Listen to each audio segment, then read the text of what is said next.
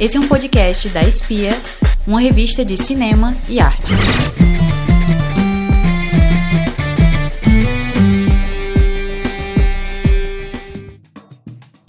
Olá, seja bem-vindo a mais um podcast da revista Espia. Eu me chamo Danilo Damasceno. E eu me chamo Fábio Melo. Durante todos os episódios desse podcast, você ficará por dentro da formação da história do cinema pernambucano.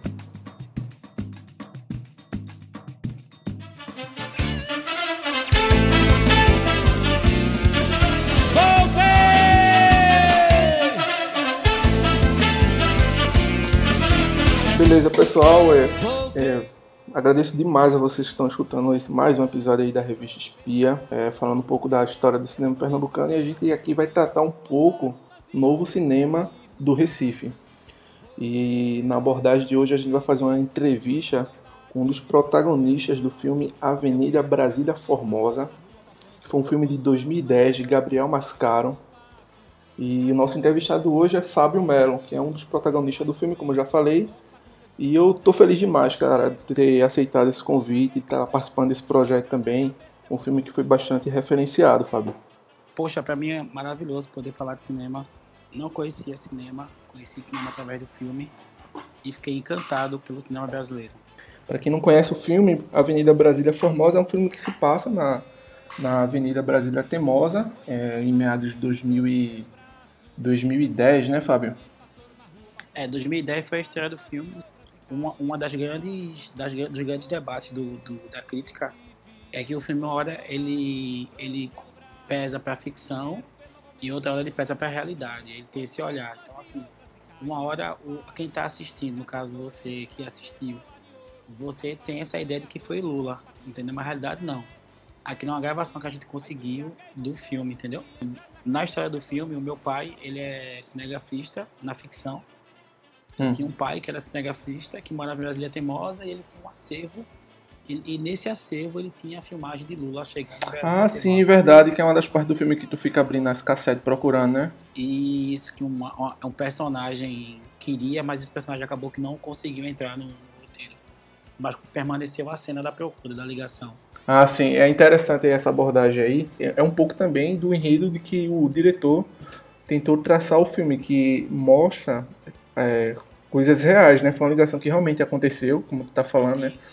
Todo esse enredo, todo esse processo de direção do filme é tratado para que haja uma veracidade da dinâmica do dia a dia de vocês como moradores, né? Vocês até mesmo isso. como protagonista do filme. Como é que foi isso aí? Então, a proposta surgiu de um, de um, de um amigo meu, o nome dele é Aqua. Uhum. Tava tendo uma seleção em Brasília Teimosa para pessoas que trabalhassem com filmagem e fosse e trabalhasse de garçom. Eu me encaixava no perfil, fui para uma entrevista, a equipe de Gabriel Mascaro alugou uma casa lá e fez uma locação lá em Brasília Teimosa durante dois meses. Uhum. E eu participei da entrevista e a proposta era totalmente diferente do filme. Ele, ele veio com outra proposta, só que quando ele fez a entrevista comigo, ele, é, como eu era é, jovem, fazia balé, era evangélico. É, a igreja que eu participava tinha tambor, tinha dança, eu dançava na igreja, isso, isso traria um, é, um aperitivo a mais no filme, né? Uhum. E foi que, que, chamou a atenção dele, ele mudou o enredo do filme, de acordo com a entrevista que ele teve comigo. Né? E daí Nossa, a ideia de que, que massa, velho. A ideia anterior é que era um cinegrafista, que era assim, da, da vida louca, que saía como de mulher de Brasília teimosa, que filmava também. Então, quando veio a ideia do, do personagem ser evangélico e ter essa dinâmica de dança, de tambor, de igreja com dança, isso foi muito massa. Uhum. É, e, e, mostrou a ideia de, que, de, um, de um cristianismo diferente, né? É, se divertir, é, ser, ser cristão e ser feliz, porque as pessoas têm a ideia de que o cristianismo é algo pacato, algo fechado, né? E na realidade é totalmente diferente. Multipluralidade, né? Da... Isso.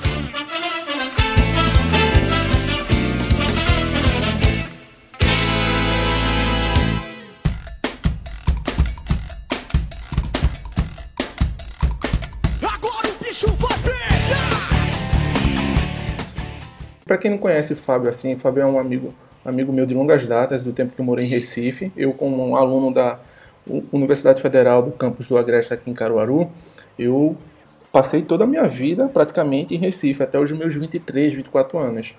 E foi quando eu decidi vir fazer o curso aqui de design em Caruaru. Mas até então eu e o Fábio teve uma oportunidade de trabalhar juntos, né, Fábio? E Isso. Fábio faz de tudo um pouco, cara. É de tudo um pouco. Já é dono de uma empresa de eventos agora, mas já foi garçom, já foi animador de festa, já como até o próprio filme conta o enredo. É cinegrafista. É, dentro do Ministério da Igreja também, é, várias coisas. Então, nunca é um tipo daquele ser humano que nunca vai ficar desempregado numa crise, né? É verdade. Se reinventar nunca, nunca é tarde para se reinventar. Já idealizava participar de alguma produção cinematográfica ou só isso só surgiu depois do convite então, mesmo? É, onde eu morava antes de casar, no bairro do Pina, tinha um projeto na frente que ele atendia crianças de, de de situação de rua e criança também de, com a renda baixa e dava coisa personalizante. Veio a ideia de fazer um filme contando o meu dia a dia, mas só veio essa ideia e depois não aconteceu. Mas até então eu nunca pensei em trabalhar com cinema. Com filmagem nunca teve essa, essa ideia de, de só era apenas um trabalho mesmo. Mas depois do filme a gente começou a conhecer um monte de, de diretor de cinema. Hum. Porque quando acabou a gravação do, do filme, é, o diretor pagou o valor pra gente e depois a gente nunca mais teve notícia, né? Uhum. Quando foi em 2010 que o filme estreou no Festival de Cinema, no Janela, que é de, de Kleber Mendonça, no cinema, no CinePE, né? Sim, sim. No CinePE tem a Janela. E na estreia do filme ele convidou os atores para ir.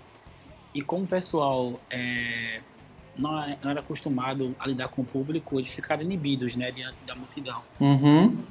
Aí, como a gente, eu já tinha um costume, aí eu me desempenhei mais, tipo, falei, extroverti, contei um monte de verdade sobre o cinema brasileiro, sobre o diretor, sobre as mentiras que o diretor diz, promete, falam pra gente as promessas e não cumpre nem 50% daquilo que ele promete. Mas como a gente já tá no meio de uma gravação, a gente não tem como voltar mais atrás, né? é, a proposta de Gabriel, como eu falei a princípio, quando ele fez a entrevista, era uma. Ele falou: é, a gente não vai atrapalhar você no seu dia a dia, você vai receber um valor X e a gente vai acompanhar o seu dia a dia, né? O que é que você faz? Eu peguei e falei, ele falou, pronto. As primeiras locações uhum. é, foram em locais que realmente não me atrapalhou. Só quando foi pro restaurante, que não seria no Biruta, seria no restaurante que eu trabalhava mesmo, lá em Boa Viagem. Só que o restaurante não autorizou a gravação lá no local. Sei. Aí veio a proposta do Biruta. Só que aí veio, começou a complicação, porque o Biruta só podia dia de domingo. Dia de domingo eu não podia, porque como eu fazia parte da companhia de balé da escola Marisa Queiroga, que é uma escola referencial aqui em Recife de dança. Sim. Ficava lá no Aeroclube do Pina, que hoje é o Viamangue, onde a Viamangue passa. Sim, sim. E a escola, ela, eu era bolsista na escola de dança. Então, assim, a escola trabalha você o ano todo para no final do ano você retribuir isso com o espetáculo, né? O espetáculo da escola, você participava. E a gravação cai, caía no dia do, do espetáculo. Hum. O diretor, e o diretor queria que eu gravasse de todo jeito nesse dia. Eu falei para ele que não podia, que ele prometia para mim uma coisa, estava desfazendo. Aí eu desisti de fazer o filme, desliguei o telefone, não, atendi, não atendia mais ele e fui embora pro balé. Aí ele chegou lá com a equipe dele. É, não tem como eu fazer a gravação com você amanhã, porque amanhã é o dia do espetáculo. Uhum. Foi uma, foi onde teve a maior complicação, né? Aí ele concordou e ficava me esperando na porta do Teatro Guararapes. Quando acabou o espetáculo, eles me pegaram e levou para gravação. É, como, como todo projeto, e diga assim, não foi um projeto pequeno, é de filme. É, tinha muita questão de, tipo, marcava um horário para fazer uma locação e depois mudava. Uhum. Aí eu já tinha, aí eu já tinha outra programação, né? É também a questão de roupa, tipo, eu, é, foi muito chato essa parte aí, porque eu tinha que usar a mesma roupa, às vezes a roupa tava suja. Cadê aquela roupa que tu usou? É, tava suja, eu tinha que usar a mesma roupa. Tipo, eu passei uns cinco dias usando a mesma roupa. foi. Ossos do ofício, né? É, isso foi uma das coisas que a gente, é, eu falava muito no, no encontro com a crítica, né? Tanto no festival de, de cinema Tiradentes, que é um dos festivais mais lindos do Brasil, uhum. que acontece é, no começo de janeiro e também o festival da, de Belo Horizonte também. Massa. é maravilhoso. Massa. Tudo, todas essas viagens aí graças ao filme, né? É, tipo, eu nunca tinha dado de avião. Foi uma oportunidade muito boa em 2011. Então, aí depois do desempenho que a gente teve lá no, no São Luís, né? Conversando com o pessoal, batendo papo quando acabou o filme, ficou só quem gostava realmente de cinema, né? Quem realmente Uhum. ama cinema. Os críticos, né? Aí bate, é, os críticos, né? A gente bateu um papo sobre isso e eles começaram a fazer perguntas e eu ia respondendo. Tipo, eu não, não coloquei nenhum filtro tipo, nas respostas. Era perguntas do tipo, é, eu falava que mentia, contando todas as histórias, né? Aí o pessoal amou. aí, aí em 2011, Gabriel me ligou dizendo que ia ter um festival. Foi o primeiro festival que eu fui, o Cinema Tiradentes, o Festival Tiradentes. Certo, certo.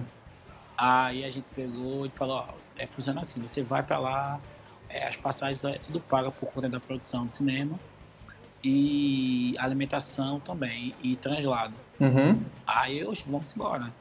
Aí eu fui embora pra lá, tipo, sem um real no bolso. Tá doido. E o, festi e o festival pagou tudo. Então, assim, aí depois desse dia, aí lá eu conheci Paulo Padilha, conheci, que é o diretor do Tropa de Elite, né? Massa, O massa. filme, o, o filme estreou com Tropa de Elite. É, Tropa de Elite foi antes da gente. Então, assim, né, nessa oportunidade eu fui, eu fui com o Gabriel, né? Eu não fui Uhum. sozinho.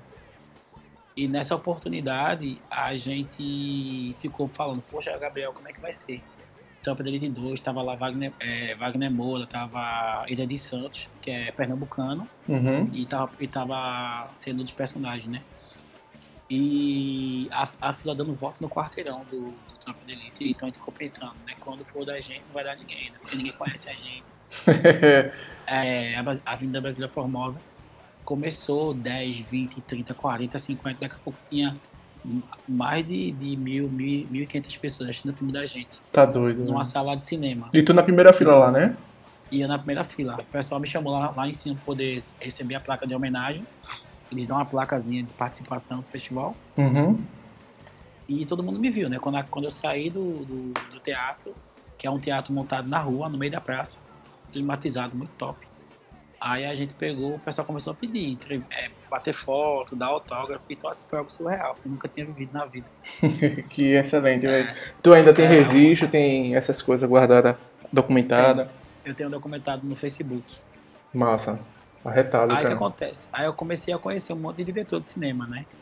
Comecei a fazer amizade com o pessoal, Uhum. E o que aconteceu? É o diretor disse, ó, Fábio, tem vários festivais para ir. Se você quiser ir, você não precisa pagar nada. Você só alinha com a, com a empresa que você trabalha lá para você conseguir as folgas e eu te passo. Isso foi Maranhão. Que foi ótimo. Triunfo, Festival de Cinema de Triunfo. Uhum. Todos. Aí eu comecei a desenvolver sozinho. Aí, tipo, isso foi um leque, Danilo, tão grande porque eu comecei a amar cinema, a gostar de cinema. Então eu via sessões que só tinha uma pessoa, né? Uhum. Do Maranhão. E vi sessões que tinha duas mil pessoas as- esperando para assistir um filme nosso, um filme que, que foi gravado em Brasília Teimosa, filme onde uma Sim. pessoa que nunca participou do cinema estava participando. E eu, e eu agia como se fosse, tipo, ah, eu desde sempre faço isso. o experiente e o ator consagrado, Fábio Mello. E isso eles falavam, eles falavam, e, e lá também eu participei do encontro com a crítica junto com o filme de, de Kleber. Kleber tem um filme Som ao Redor. Hum, E ele estava também participando desse, festival. desse, desse festival e o ponto da crítica foi sobre os dois filmes né, de Pernambuco. Que perfeito. A Avenida cara. Brasília Formosa e Som ao Redor. Futuro de ruê, pega um, pega geral, também vai pegar.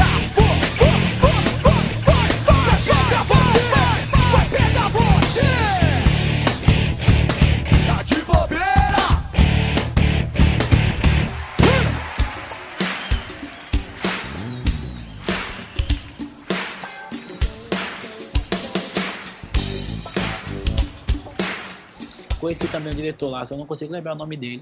Tem um filme de todo Duda chamado. É um, é um curta, né? Sim, eu lembro Eu desse curta que tu me mostrou lá em Siriaém, não foi? Pronto. É, então, também tem o filme Eu Vou Estraçalhar, né? De Tiago Leitão. que A gente Uhum. também se conheceu lá. Aí tem o Cortina de Fumaça. Tem vários, vários diretores, alguns que eu nem consigo lembrar o nome agora. Esse filme eu vou estraçar é muito engraçado, né? O pessoal gostava muito, só que muitas coisas que todo Dudu fala você não consegue entender. Então as pessoas. Acho que só t- se tornava engraçado por causa disso, né? é, O velho e ele, é bullying. uma, ele é uma figura, né? Todo Dudu é uma figura. do- da tua rotina, como tu tinha falado, que algumas coisas é, meio que acontecia de forma inesperada pra tu.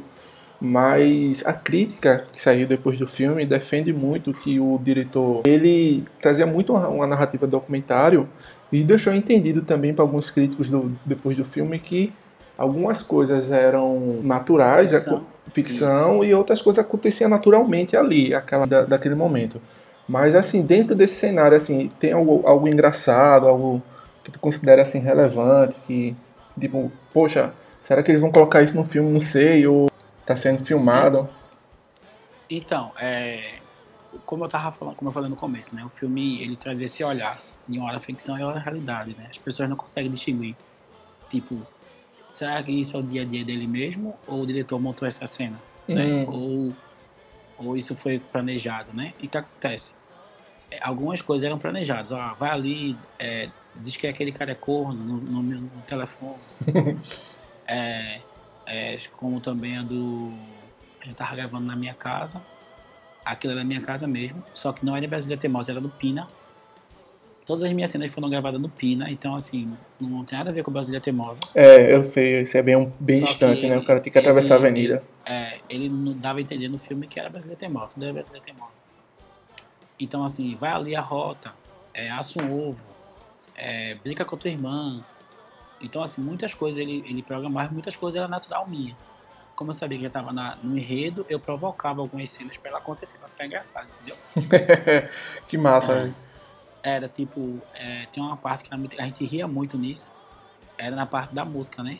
Que tem uma música que a gente cantava, meu irmão, ele, é, eu vou ensinar uma coreografia ele no quintal de casa, e na gravação o nome da música é Não é Outro Igual, do Shalom Jerusalém. O que acontece? É, os diretores, o, o, pessoal da produção, né? Adriano, que era da parte de cênica, Cabeça, Felipe Cabeça, que era do som, é, Ivo, que foi o fotógrafo, né? Que fazia o vídeo, Gabriel, diretor-geral. Não consigo lembrar todo mundo, o nome de todo mundo, não. Uhum.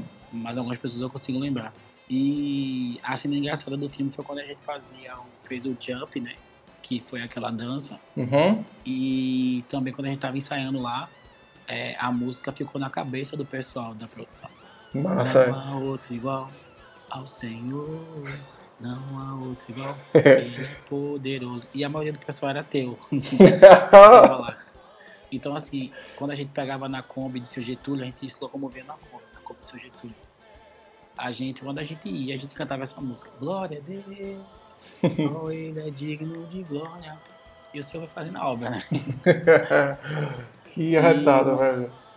Uma cena que eu achava, eu achava engraçada, eu ria muito. Era quando a gente tava fazendo alguma gravação lá na minha casa e Felipe Cabeça captava um áudio de uma música que a gente não tinha autorização. Tava tocando na casa do vizinho, umas três ruas atrás. Hum. Aí Gabriel mandava a pessoa da produção ir lá, mandar ligar a música.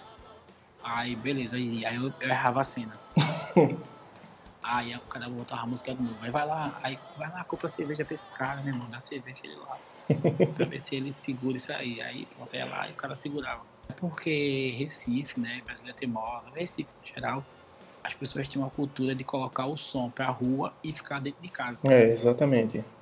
E assim, é uma, é uma realidade, né, o filme, né? Porque tem nas partes que eu tô andando, a gente tá gravando com a Steadicam, que eu tô andando, é, eu vou passando vários tipos de música vão tocando, né? Uhum, sim, sim. que eu vou andando. Então, assim, o filme ele tem uma captura muito boa de música, né? Das músicas do Recife. Na época não tinha passinho não, era só brega, então assim, tocava muito brega no percurso. Exato, e uma das protagonistas também do filme, ela tinha essa... essa Débora. Débora, né, que ela tinha também essa personalidade, né, de, de gostar de, desse estilo de música. Eu não conhecia ela, né, até então, nenhum dos personagens. Hum. Então casou direitinho, né, a questão da narrativa de todas as histórias se encaixarem Sim, num enredo é, só, a né? ideia do filme, né? Na realidade, a ideia do filme era trazer à tona essa, esse, esse círculo que Brasília Teimosa tem, né? Que é onde as pessoas compram entre elas, vendem entre elas e tudo entre elas, entendeu? Você Uhum. precisa sair do bairro. Pra você ter ideia, Brasília Teimosa, de manhã, na frente de um local, o cara vende verdura. Vende caldo de cana com coxinha. De tar, é, qu- quando dá 9 horas da manhã, o cara já vendeu tudo, é, o cara vende verdura. De tarde, o cara vende peixe. E de noite é um lugar que vende hambúrguer. Hum, Ah, se você vê a diversidade brasileira, a calçada do cara é usada o dia todo enquanto ele não tá lá, né? Quando chega a noite, todo mundo já usou, o cara abre o estabelecimento dele e vende hambúrguer. Então, assim, brasileiro tem, tem essa diversidade, né? Uhum. Mas pelo que eu percebi depois de participar de festivais, o que o Gabriel queria trazer era uma crítica. Porque o pessoal tirou a galera que morava nas palafitas, uhum. brasileira teimosa, viviam da pesca, né? No caso de Pirambu, vivia da pesca, sobrevivia daquilo e jogou a galera lá para um lugar bem longe, aonde eles continuam vivendo da pesca. Então, assim, ele mora longe e continua vindo para pescar em Brasília Teimosa, entendeu? Uhum. Tipo, é como se a prefeitura tirasse a galera, né, do seu habitat natural e jogasse eles para longe, né, e eles continuassem vindo de lá para cá para poder continuar vivendo, né? Talvez não, não, talvez a, a, a ideia da do órgão governamental por trás né, desse projeto de revitalização da avenida fosse de realmente de dar uma urbanização para os moradores, mas a cultura deles não saíam deles, no caso, né? Isso, é verdade. Você vê que a mulher ela fica revoltada, né? A sogra de Pirambu no filme. Eu falo, eu falo porque eu já assisti o filme várias, várias e várias eu vezes. Eu também, cara. Inclusive, então, antes de gravar esse podcast, já assisti umas duas vezes. É, ela vai e fala que o pessoal dela para botar no meio dos matos, onde só vê boi, vaca, né? E ela tem saudade de Brasília Teimosa, de ver as amigas dela. Uhum. Ah, essa, essa narrativa é muito importante no filme. E tem muita cena engraçada, né? Que ela fala assim, é, eles pensam que eu sou crente, que crente aguenta tudo, crente, crente, crente é besta. Tipo assim, ela fala, aí tem muita coisa que o pessoal morria de rir no cinema, né? Calma jogando videogame, com o pezinho da ponta do pé né, a menina na sala de aula errando, né? É. Isso não é um anão, isso é um. Tá é, eu espirrar falando nessa hora, foi muito engraçado também. É, ele não vai conseguir, não, ele tá demorando, tio. É, a tropeça na pedra, numa pedra, quando vai, vai levar com a outra, todo mundo ria. É. Então, assim, tem várias cenas que é bastante legal. Que é pela naturalidade, né, da, do que aconteceu.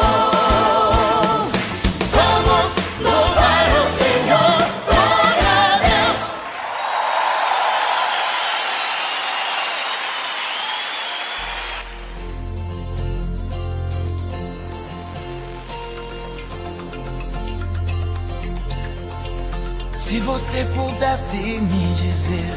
É, como que foi definida a tua relação com o diretor, é, com o Gabriel? Então, a gente finalizou depois, é, é, depois da gravação do cinema. A gente finalizou e achava que não ia rolar mais nada, né?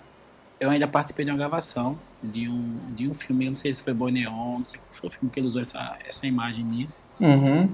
Mas ele fez um take comigo de, de 5 da manhã até umas seis, pegando o pôr do sol e eu dançando no paredão e a onda batendo. Uhum. Mas eu não sei que fideu. E depois do Festival de Cinema a gente criou um laço muito forte. Porque eu ia representando ele, né, pros festivais. E ele tinha total confiança em mim. Mas no caso, essa tua participação também no filme Boi Neon, ele foi... Eu não sei se foi no Boi Neon. Eu não sei se foi no Boi Neon, porque eu não vi depois. Não sei se foi em Doméstica. É um filme de 2015 se... também, né? Mas tu não se deu trabalho não, cara, de saber se tu aparecia ou não? Poxa, não quis procurar, não, não quis saber se tinha, nem tinha ainda Neon, nem o, o Doméstica que ele fez. Pronto, fica a tarefinha de casa agora, depois que a gente terminar de gravar, que a gente pesquisa ah. para ver se tu apareceu realmente no ficha técnica desses filmes. Então, é, como o Fábio, assim, como um cara que é morador de tantos tempos na, da, da, de Brasília Teimosa, mas é, assim, tem o Fábio que existe no enredo do filme, e tem um Fábio que existe depois do filme, né? E aí, como Isso. é que, que é que mudou? O que é que, que é que tu acredita? Qual é a tua percepção assim desse, desse mercado aí de cinema? Então, é, eu tinha uma visão do cinema pernambucano, né? Antes e agora eu tenho uma totalmente diferente, né? É, tipo, eu, eu, eu queria incentivar, né, quem não gosta de cinema de rua, como o Cinema São Luís, alguns, alguns cinemas da cidade que fechou, né? Está em reforma, ainda não voltou. Mas tem o cinema da Fundação, que é o da Fundagem, né? Que é ali ao lado do. atrás do, do quartel do Derby. Uhum. Sempre rola festival de cinema lá. O CinePE, que às vezes é no centro de convenções, às vezes é no cinema São Luís. E o Janela, né? Que é um festival também muito bom. é, quem puder ir, velho, pra cinema de rua, vá, porque é maravilhoso. Tem uhum. muito filme bom, tem muito conteúdo bom. O cinema uhum. pernambucano é cheio de, de, de, coisas boas. Maravilha, Fábio. É, é, então, assim, é, eu participei do festival de, de Tiradentes, onde a cidade, como Olinda, né? Olinda para, né? Pra uhum. viver 30 dias. Na realidade, Olinda começa a partir de agora, né? O carnaval, né? Devido à pandemia que não tá rolando. Sim. Tiradentes também, parece com Olinda, só que ela se fecha pro cinema, né? Então, assim, os bares, tudo rola em torno do cinema. Eles montam um cinema no meio da praça, cara, a coisa mais linda do mundo. É, conheci Celton Mello lá no festival, quando ele lançou o filme O Palhaço. Que arretado, cara. Foi, foi muito top também. A gente fomos duas vezes pra Tiradentes, né? A primeira e depois a segunda de novo. Não tem custo nenhum. Massa, é uma das coisas que o cinema proporciona, né? É verdade. É assim, eu queria, é, eu queria que só deixasse um. Antes de a gente terminar, já tá acabando. Como, é, como esse é um projeto né, de, da Universidade Federal de Pernambuco, daqui de Agreste, e como também é, é um meio também de documentar todo, toda essa nossa entrevista, é, para você que está escutando, não sei em que época da sua vida você está se disponibilizando a escutar esse podcast para futuros para os, os, estudantes de hoje e futuros formandos da área de cinema, da área de comunicação. Qual o recado assim que tu deixa, é, levando em consideração toda a tua vivência? Não sei um incentivo, não sei qual o recado, o que é que tu quer deixar aí de mensagem para a gente terminar esse podcast? Então, queria começar falando sejam verdadeiros, né? Independente de qualquer coisa, sejam verdadeiros, porque se vocês falarem a verdade, vocês sempre vão ter conteúdo muito bom. Hoje eu trabalho, eu tenho um projeto chamado Amo Sertão, onde a gente leva médicos para o sertão do Pernambuco. Onde as pessoas lá são muito carentes de amor, de carinho, de atenção. E quando a gente vai nas casas e começa a escutar as histórias, né? Eu digo, meu Deus, isso podia ser um filme. Isso uhum. podia ser né, os enredos, tudo pronto, você não precisa de nada, tem tudo, tem cenário, tem luz, tem, tem, tem personagens, tem, tem, tem a fala deles, assim, algo muito maravilhoso. Então, assim, invistam no, no sertão, né? Invistam no agreste, vão pro sertão. Tem muitas histórias do sertão que dá para fazer enredos maravilhosos com outros olhares, porque a gente acaba meio que, que acompanhando né, os olhares dos diretores uhum. e acaba sendo algo repetitivo, né? é sempre a mesma coisa, falando de, de pornografia, de palavrões, de, desse tudo. Então, assim, existem histórias no sertão lindas, né? Como a história de Dona Luzinete, que ela tem os três filhos que tem uma doença degenerativa que... Que pena. Eles, que eles, eles começam, com, começam com a cegueira e vai perdendo aos poucos. Hum. E a gente tem trabalhado na vida dessa família e eles estão, é, é, assim, a menina já, os dois meninos já estão cegos e a menina tá ficando cega e eles morrem de depressão, né? E a gente tá conseguindo alcançar essa família, tá tentando dar uma tentando melhorar de alguma forma a vida deles. E tem sido maravilhoso. Então assim, são histórias que você vai vai chegar lá no sertão, vai sentar com a galera e vai conversar e vocês vão começar a, a construir conteúdo. Então assim, mano, você é de cinema, invista no sertão do Pernambuco. Invista, porque eu tenho certeza que quando você for para lá, sua mente vai abrir, vai abrir um leque na sua mente, uhum. né? Então, assim, é que a gente possa sair desses copos, né? Desses arcoados que a gente vive repetindo conteúdo de outras pessoas e porque existe um oceano, né? Enquanto a gente está vivendo em aquário, existe um oceano, existe um leque de coisas para a gente poder fazer. Existe um leque de, de oportunidades, existe um leque de, de, de como é que se diz, de conteúdo, de né? cenários, de pessoas, onde a gente pode registrar esses momentos e trazer isso para o cinema pernambucano. É. E de repente as pessoas vão começar a conhecer, enxergar o sertão de outra forma. É, a palavra é autenticidade, né, cara? Isso.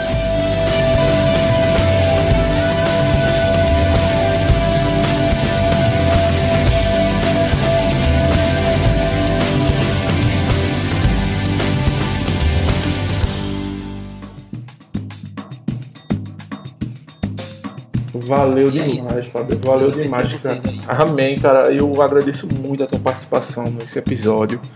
Eu tenho certeza que tem bastante conteúdo aqui. Coisas até que tu. que eu fiquei sabendo, tu me contando aqui que nem, nem foi naquela nossa conversa lá sobre o filme. de 2000 e 2014, eu acho, né? Foi, foi por aí. É, agradeço mais uma vez em nome da Universidade Federal de Pernambuco, do campo do Agreste, CAA. E eu espero ela te venha em breve, quem sabe em algum outro projeto, algum projeto particular. Mas em nome de todos os formados e graduados e graduandos do curso, eu deixo aqui meu agradecimento pela tua participação. E vocês que são do Nordeste, né? Que bom, agora que eu me atentei que a faculdade é do Agreste. Uhum. É, nunca deixe de sonhar. Sonhem, sonhem e sonhem e sonhem. Amém. Existe um Deus que realiza sonhos. Amém, cara. Deus abençoe. Esse foi mais um episódio do podcast da revista Espia de Cinema Pernambucano. Espero que você tenha curtido e até a próxima.